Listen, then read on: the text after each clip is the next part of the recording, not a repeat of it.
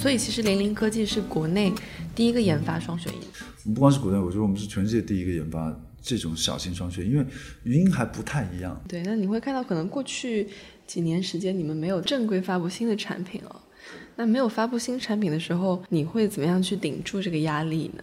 就苟且是生活的常态嘛，对吧？就是苟且是没有。其实我觉得几方面吧，我自己其实不不太需要顶住这种所谓的压力。呃，除了公司日常的这些经营性需求，去找钱啊、找项目，我们其实做了很多的没有那么光鲜、没有那么亮丽的这些什么委托研发啊、技术输出啊，就是为了养活自己啊、养活公司。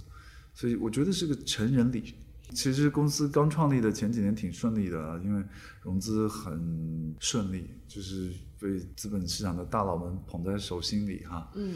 然后讲你长到十八岁了，就是说突然被踢出家门了，嗯，然后你得靠自己，对吧？去打个工，真的啊，就是卖个报纸啊，端个盘子养活自己，就这种感觉。那过去三年基本上就这样。嗯。但是现在好处呢，就是第一呢，我们也没端着盘子。送着报纸，送着送着，觉得自己就是一个送报纸的命啊，就是心中还是有那个理想，还是想去做。就我们一直没有间断去做我们自己想做的事情啊。